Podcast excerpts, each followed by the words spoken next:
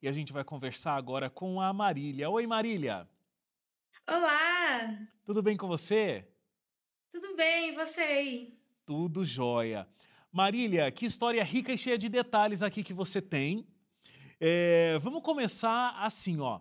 Lá no início da tua vida, na infância ainda, você né, cresceu numa família cristã, ainda muito nova, você recebeu estudos bíblicos da Igreja Adventista do Sétimo Dia. Fez inclusive o curso Ouvindo a Voz de Deus, que eu sempre apresento aqui na versão digital. Mas como é que foi esse momento? Parece que você não gostou muito desse estudo bíblico, né? De fazer esse estudo. Eu confesso que às vezes até orava para que Deus não deixasse o rapaz vir, não tivesse o estudo. Como eu era muito nova também, eu não tinha tanta paciência, era aqueles estudo bem bacana quando é a família, e daí vai cada pessoa lendo um verso. Então eu não era muito fã, não, eu confesso. Mas qual imagem você fez naquele momento? Quantos anos você tinha? Então, eu tinha acho que uns 11 anos, talvez. 11 anos. 9, Tá. 10 aí. Por aí. Qual imagem você tinha da igreja adventista e, a- e até de algumas doutrinas que você viu ali? O sábado, ah, coisas muito distintivas que você aprendeu nesse estudo bíblico. Eu lembro de dois estudos muito marcantes, que um era sobre é, a profetisa Ellen White, o espírito de, é, de, de profeta, e eu lembro de ir para a igreja das outras igrejas que a gente ia e ficar tentando lembrar, assim, né?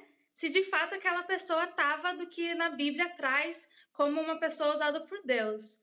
E outro estudo também, e esse acabou me marcando assim para o resto da vida, é um estudo onde realmente fala ah, biblicamente sobre a igreja de Deus. Uhum. E esse estudo acabou me marcando. É interessante porque, olha, é, você não era tão simpatizante a fazer o estudo bíblico, mas já que você estava lá, alguns te marcaram muito, mas assim, não te marcaram o suficiente para que você aceitasse completamente aquela mensagem e se batizasse naquele momento. Nem você e nem a sua família, né? Isso. Agora, aí que vem uma- um lance muito interessante da tua história. Você seguiu a vida, é, já numa fase mais jovem, né? É, é, e menos criança, você teve um relacionamento é, que terminou. Você e um rapaz namoravam e terminou o relacionamento. Aí, naquele ato que a gente chama de stalkear, ou seja, você foi lá na rede social para ver é, como é que estava esse teu ex-namorado e também para ver quem era a nova namorada dele, uma coisa que é muito comum, é, ninguém assume que faz, mas todo mundo faz. Mas, enfim, você stalkeando ali a rede social é, deles, uma imagem te chamou muito a atenção e você não estava numa busca espiritual ali naquelas redes sociais, muito pelo contrário, mas acabou tendo um impacto espiritual. Me conta o que, que você viu e que impacto isso teve para você. Sim, era, não era uma busca espiritual porque era o Orkut, né? Era mais uma stalkeação mesmo de ver a beleza dela ou não. É, teve uma imagem que era um casal e daí tinha duas pessoas dando as mãos, eram três pessoas e não dava para a pessoa da frente ver, mas os outros dois estavam de mãos dadas. Então era sobre como o amor esfriaria, né? Dava a entender que tinha um casal, mas a outra pessoa era um casal também, sem, sem ser entendido. E aquele álbum, o álbum do Orkut, era só sobre fo- fotos da volta de Jesus, que nós temos lá na Bíblia, vai trazendo todos os sinais. Então, aquela foto levou para esse álbum, e no final teve aquele apelo, né? Jesus está voltando e você? Olha, e aí, como é que, que você, como você se sentiu? Esse e você te fez olhar para dentro. Você estava numa busca também já ah, espiritual, né, naquele momento. O que você olhou para dentro de você que te fez perceber? Então, é, como se disse, eu já estava mesmo, né? Eu, eu havia de fato me convertido, né? Deixado de ser a filha mais velha que está em casa, mas na verdade está longe de Deus. E eu estava buscando uma igreja. Eu sabia que eu precisava, eu queria estar mais perto de Cristo, mas eu não sabia a igreja. Quando eu vi esse álbum, eu tive um flash, assim, né? De toda a minha trajetória com a igreja adventista. Então foi aquele momento assim, ah, essa é a igreja que Deus está me guiando. Porque daí eu lembrei, né, que eu já havia Sim. estudado a Bíblia. Inclusive, uma da, das coisas que o rapaz que dava o instrutor bíblico disse era que uma vez que a gente soubesse a verdade, a gente nunca mais poderia dizer que não sabia, né? Uhum. Então, tudo isso se juntou naquele momento. É, o pessoal aqui da produção me contou que você teve seu momento assim de tentar estudar a Bíblia sozinha e você tinha algumas dificuldades. Eu achei até achei bonito e achei engraçado ao mesmo tempo, porque assim a, a Marília ela foi ler Levíticos 11 e aí lá em Levíticos 11 ela viu a lista de animais puros e animais impuros. Então, né, na igreja adventista existe toda uma mensagem de saúde muito forte, né? É, e realmente é, a gente sabe que a gente tem que se abster daqueles animais que são considerados impuros, relatados lá em Levíticos 11. Só que aí assim, né, Marília? Você leu, aí você começou a ter uma dificuldade, ixi, mas é, como é que é? Esse aqui pode, esse aqui não pode. Quer saber? Então não como mais animal nenhum, você logo vegetariana. Aí você resolveu o seu problema. É, eu, na verdade, eu falei para Deus que frango eu não conseguia, que eu, se ele deixasse eu comer o frango, né? mas que o resto não ia mais comer, porque né, melhor não correr o risco. Qual era o teu sentimento quando você estava ali, é, tendo um entendimento inicial, porque fez aquele estudo bíblico, mas quando ia para o embate ali com a Bíblia, é, algumas coisas você tinha dificuldade para conseguir entender, é, mas ao mesmo tempo você estava numa busca espiritual e você sabia que as respostas você encontraria ali na Bíblia. Então, como era a tua relação com a palavra de Deus naquele momento? Cara, se eu pudesse dar um bom exemplo, eu me sinto como se eu fosse o etíope, que a gente vê na Bíblia, né? Que ele também está lá lendo a palavra, ele está se esforçando, mas ele ainda precisa que alguém venha e explique, né? Então eu estava nessa sede, mas também esperando que de alguma forma alguém viesse e me ensinasse, né? Me ajudasse a interpretar a vontade de Deus. Uhum. É, e como é que, que isso aconteceu? Como é que você foi buscar alguém que de fato te ajudasse a interpretar a Bíblia? Então, isso foi, eu acho que a parte mais fácil da minha trajetória. É, eu não acredito em coincidência, né? Mas para quem acredita, como a gente não explicou, mas eu cresci nos Estados Unidos, uhum. então eu sabia pouco português quando eu vim para o Brasil. Pensando nisso, meu pai ele contratou uma professora de inglês para ela me ensinar português, porque precisava entender inglês para me ensinar português. E essa professora linda, maravilhosa, Carol, ela era esposa do pastor da igreja adventista. Aí ela te ensinou bem mais do que português. É, muito mais. Me levou muito além, né? Deixa eu agradecer a você que é Anjo da Esperança você que faz com que a Novo Tempo aconteça, você que faz com que todos os projetos aqui tenham relevância e, de fato, cheguem ao coração das pessoas. Então, muito obrigado a você que faz a sua doação financeira e você que quer se tornar um anjo da esperança, apoiar o trabalho da televisão, da Rádio Novo Tempo, dos projetos da web da Novo Tempo, todos os estudos bíblicos que são enviados. Por favor, faça a sua ligação para a gente, 0 Operadora 12 21 27 30 30. 0 Operadora 12 21 27 30 30. Tem o nosso WhatsApp também, que é 12 98176 6630. 12 98176 6630. Diga lá, quero me tornar um anjo da esperança e contribua também para que essa mensagem chegue cada vez mais longe.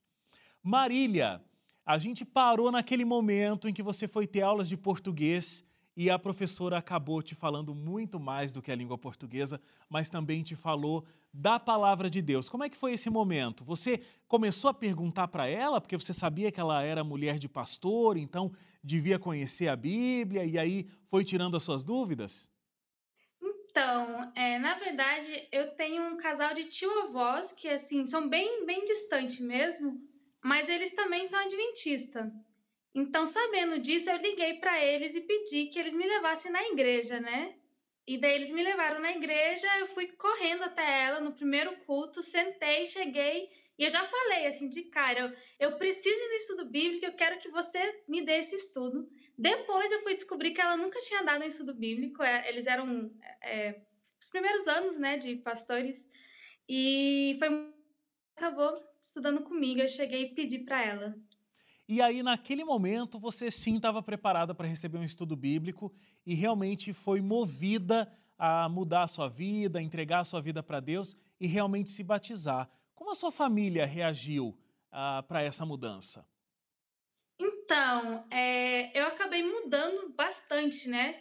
Que é o, o cristianismo, é, a verdade, ela nos muda. Então, a minha família ficou muito assustada quando eu parei de comer, né? As carnes para eles foi bem estranho depois quando eu comecei a guardar o sábado também. E algumas práticas, né? Tinha, eu ia muito em festas, eu usava muitas joias.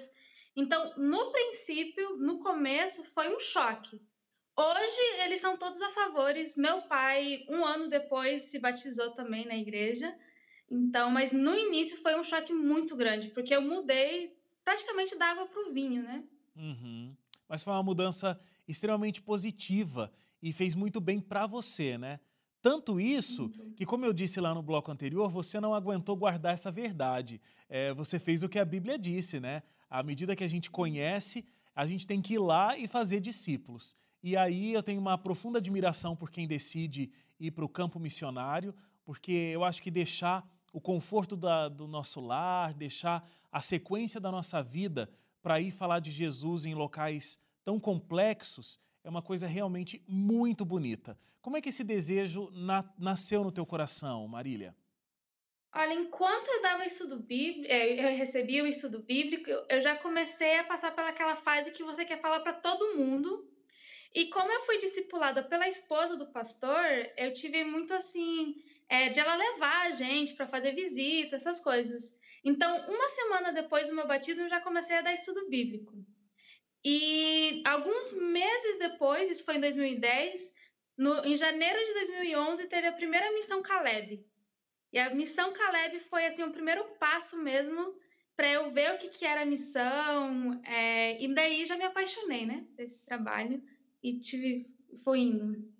Muito bom. Só explicando para quem está em casa, uh, essa missão Caleb que ela citou, então é um projeto da igreja que envolve jovens que eles dedicam o período das férias, né, o período que eles não estão estudando, para fazerem trabalhos muitas vezes sociais. Então, cada projeto Caleb vai ter ali a sua dinâmica onde ele está instalado. Às vezes pode ser construir uma igreja, às vezes pode ser é, ajudar uma cidade, limpar uma cidade, pintar ali um, uma calçada, enfim. Dependendo de onde o projeto se instala, existe projetos que são atribuídos ali para que esses Calebs, esses jovens, desenvolvam além de, claro, sempre esse contato constante com a palavra de Deus. E aí, é, depois desse momento, qual foi a tua primeira missão? Você já foi para fora do país? Sim, eu já fui algumas vezes, inclusive como missão. A minha primeira missão fora do, do Brasil foi na Angola. Mas a primeira missão mesmo é, intercultural, que a gente chama, foi aqui no Brasil que é possível a gente fazer esse tipo de missão aqui também, na Ilha dos Carajás. E qual foi a tua sensação quando você chegou lá e viu? Porque uma coisa é dar estudo bíblico dentro de uma cultura que você está acostumada, né? Então, o uhum. único elemento novo ali é estudar a Bíblia com a pessoa, mas as culturas, as relações são muito parecidas. É, e aí você citou esse termo, né? Intercultural. Como é ter que entender a cultura do outro para poder falar de Deus de uma forma que ele entenda? Nossa, é uma experiência assim magnificante, porque você tem que se apegar muito a Jesus, porque naquele momento você tem a Cristo e Cristo somente para levar. Porque ainda que ele não te entenda bem, você está representando Jesus. E é uma imersão mesmo, né? Você tem que buscar entender a cultura, como que são as práticas, o que não falar, o que não fazer. Uhum. É, é uma. Eu sou apaixonada. É, você falou dos Carajás, né? É, e aí você também foi depois para a Índia, onde o cristianismo não é a religião predominante do país, né? Eles são hinduístas. Então, assim, ser cristão não é nem permitido. Como que é lidar com esse tipo de situação? Porque aí é ainda um mergulho mais profundo, né, no que é ser um missionário. Ali a gente pode falar, qualificar como a janela 1040, inclusive. A gente pode estar colocando dentro desse, dessa linha de raciocínio. é muito fascinante, é muito bom e é muito desafiador. Na Índia, dependendo do estado, na verdade, as, as leis mudam, né? Até dependendo da cidade, a língua muda. Aham. Então, você for para Calcutá, que é onde Madre Teresa de Calcutá, lá, por exemplo, você já pode falar de Cristo. Se você for para Bihar, que é onde eu estava, que é da casta mais baixa, já não, não se pode. Você pode ter uma igreja, mas não se pode pregar fora de uma igreja, né? Então, é uma experiência muito interessante porque você vê que Deus está lá com eles. É um Deus, eles só não conhecem esse Deus. Então, Deus está ali, o poder dele está ali, mas eles não conhecem essa graça. Uhum. E poder par participar desse, desse processo é incrível. É muito incrível. O que vocês faziam para poder falar de Jesus para essas pessoas? Como era o projeto missionário lá? Então, a primeira coisa que a gente fez, assim, todo missionário recomendo, comece assim, não comece tentando fazer tudo, é fazer uma imersão na cultura deles mesmo. Entender o que, que eles fazem, por que, que eles não fazem, a língua, buscar aprender o máximo, mesmo que você talvez não precise, mas aprender, porque isso mostra muito interesse. Então, demonstrar interesse por eles, por quem eles são, pela história deles. Após isso, né, firmar vínculos a gente trabalhou, eu, eu trabalhei como professora, também ajudei assim nas coisas da igreja mesmo, fazendo semana de oração, escola sabatina. E isso não foi esperado, mas acontece muito na missão. Você vai para fazer uma coisa e Deus vai revelando outra coisa. A gente acabou iniciando um projeto onde a gente refez a cozinha, fizemos banheiros. As meninas elas não tinham um local próprio para tomar banho, então era um lugar aberto e a gente conseguiu trabalhar, fazer banheiros ali reservados, refazer a cozinha. É, a gente trabalhou com construção também. Olha só que interessante. Jamais você se imaginaria em algum momento da vida construindo alguma coisa, né? Só o campo missionário mesmo para proporcionar isso, né? Literalmente, a gente literalmente construiu mesmo, de fazer o cimento, de bater, de encher, é tudo. Realmente, é literalmente construímos lá. E você disse que Deus vai revelando as coisas. Acho que tem muitas bênçãos realmente que acontecem é, com vocês, missionários, né? Quando estão lá fazendo esse trabalho. Tem uma história, por exemplo, porque assim, você estava com um visto de turista, né? Então você podia ficar só três meses. É, e como é que você conseguiu resolver essa situação? Como Deus te ajudou a resolver essa situação? Ok, então tudo começou quando eu estava no Brasil e eu fui mal informada. Me falaram que era três meses, mas não é três meses, são 90 dias.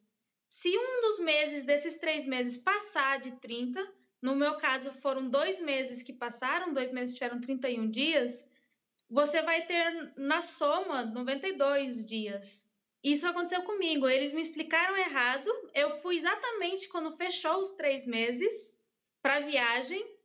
E daí, quando eu cheguei lá, eles me barraram e não permitiram que eu saísse do país, porque eu havia ficado mais dias do que eu deveria. Foi assim que eu acabei ficando em Calcutá, conhecendo a cultura deles lá. Deus realmente mostrou vários milagres para mim. E eu tive que provar que eu era uma turista sem ter nenhuma prova, porque eu não estava turistando, eu não tinha nome de hotel, eu não tinha dinheiro também. E Deus foi abrindo foi abrindo as portas. Como que é para você é, se sentir um instrumento de Deus, falando dele para as pessoas? É, como é, depois desse stalkeamento que revelou tanta coisa para você, é, realmente algo que você não estava buscando naquele momento, mas era uma busca muito interna. Como é ter esse Deus hoje na tua vida? Como é, inclusive, desenvolver a tua vida, a tua trajetória para trabalhar para Ele, Ele sendo o seu patrão e fazendo com que você pregue a palavra dele para as outras pessoas? Então, hoje já fazem 10 anos, né, dessa época. Eu acho que foi talvez o estoqueamento mais saudável, que mais deu certo, né, pelo menos na história da, da vida aí, alguém que, que realmente se deu bem tem sido incrível. A missão, é, ela não é necessariamente para as pessoas. A gente começa a missão pensando que nós vamos levar Deus e que nós vamos servir. Na verdade, a missão faz parte da nossa salvação e Deus ele vai nos usando para aprofundar o nosso relacionamento com eles. Então, para mim tem sido muito, muito bom essa experiência, é, esse crescimento, né? Que Deus ele, ele uhum. também não, não me colocou do nada na Índia, né? Ele foi aos pouquinhos. E esse crescimento, cada missão é entender um pouco mais da graça de Jesus, entender um pouco mais dessa responsabilidade também que nós temos. Nós temos um Deus, eu, eu penso assim, né? Eu tenho um Deus, o meu melhor amigo. Como que eu ficaria uma semana sem ele? Eu não consigo me imaginar sem Jesus por uma semana. Porque ele é meu amigo, porque eu quero conversar com ele, porque ele tem cuidado de mim. Agora eu penso uma pessoa que passou a vida com Jesus ali, mas sem conhecer, sem saber dessa graça né, que o perdão traz. É um peso que sai da gente a graça. Sem saber que tem um ser que cuida. Na Índia, as pessoas pensam que os deuses, eles são deuses maldosos, deuses que eles têm que ficar se esforçando. O nosso Deus não é assim, ele sonha por nós, ele nos leva, ele nos capacita, né? Então, para mim, é, é, eu sou apaixonada mesmo, porque eu realmente não consigo me ver sem esse Cristo e, de fato, eu consigo notar quem era a Marília antes do estoqueamento é, e a Marília depois, né? Ou melhor, a Marília antes de aceitar Cristo, como querendo ter um real relacionamento com ele, uhum. não só como um, um, talvez um adorno, alguma coisa extra na vida, né? Só ter Jesus. E a Marília depois. Deus foi clareando e guiando. Muito bom. Muito bom. E muito obrigado por ter compartilhado essa visão com a gente. Eu acho que a gente precisa cada vez mais ter essa visão de que Deus é um Deus próximo e o nosso melhor amigo. Marília, olha, que Deus continue abençoando a sua vida, como estudante agora, como missionária em breve de novo, e que muitas pessoas possam conhecer a esse Deus que você hoje conhece através do seu testemunho e através do seu trabalho. Muito obrigado e que Deus te abençoe. Namastê. Muito obrigado. Obrigado a você também que ficou com a gente até agora. A gente se encontra amanhã, às 11h30 da noite de novo. Até lá. Tchau, tchau.